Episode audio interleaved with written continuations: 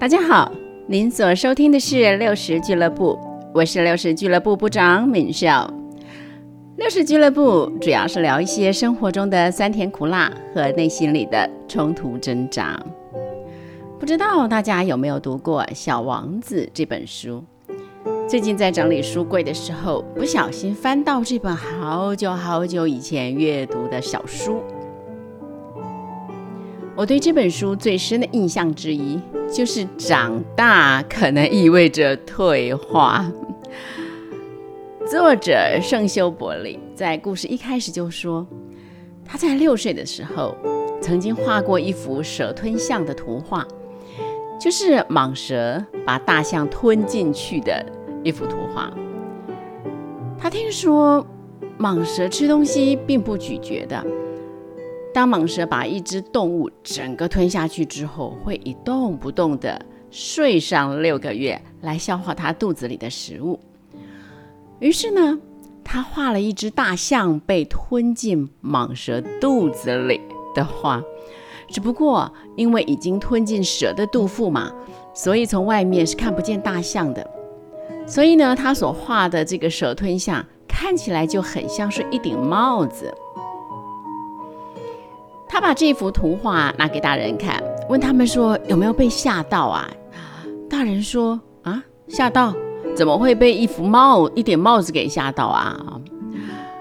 哎，他才发现这个大人好像没办法了解这幅图画，所以就乖乖的重新把那个在蟒蛇里的大象给画出来，让他们大人可以看清楚一点。这样，可是啊，很奇怪的是。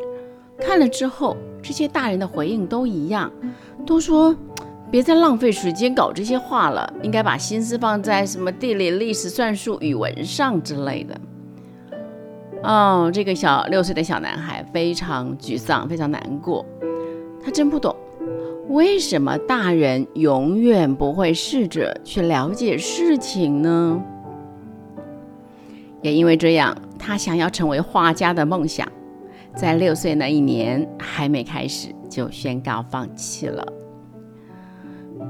之后，他经常把这幅画带在身边。如果遇到一些看起来好像比较有慧根的大人，他就会把那幅画拿出来给对方看。他也顺便做个实验，想知道这个人是不是还保有孩童般的赤子之心。可惜，不管看起来多么有慧根。这些大人的答案居然像是套好招似的，每个人的回应都一模一样。你画的是一顶帽子吗？他一听到这种回答，他说再也不会跟这些大人谈什么蟒蛇、原始森林或者什么天上的星星了。他会委屈自己，把自己降到跟这些大人一样的层次。只跟他们谈什么桥牌啊、高尔夫啊、政治啊之类的。所以小孩，这个小男孩长大之后，果然没做画家，跟他改去开飞机了。啊，有一次飞机在沙漠中发生故障，才让他遇见了从 B 六一二行星来到地球的小王子。这个小王子出现在他眼前的时候。第一个要求是请作者帮他画一只小绵羊。哎，作者很配合哦，照做了。可是不管他怎么画，小王子都不满意。到最后他自己也不耐烦了，就随便画了一个长方形的箱子。那箱子的侧边还开了三个小洞。他很不耐烦的跟小王子说：“你要的绵羊就在这里面了。”哎。没想到，这位小王子一看到他画的箱子，脸上居然绽放出光芒，很兴奋地说：“我要的就是这个。”这个小王子还贴近那那张画的那个小洞，好像可以从三个小洞看见什么似的。结果啊，这个小王子居然还煞有介事般的说了一句：“你看，小绵羊睡着了。”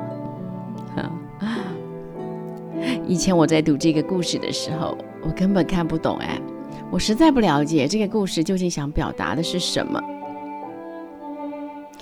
如今才明白，之所以不懂，倒不是因为这个故事有多么深奥，真正的原因是我就是作者笔下那个典型的大人。我从来看不到蟒蛇肚子里的大象，我看到的永远只是一顶帽子。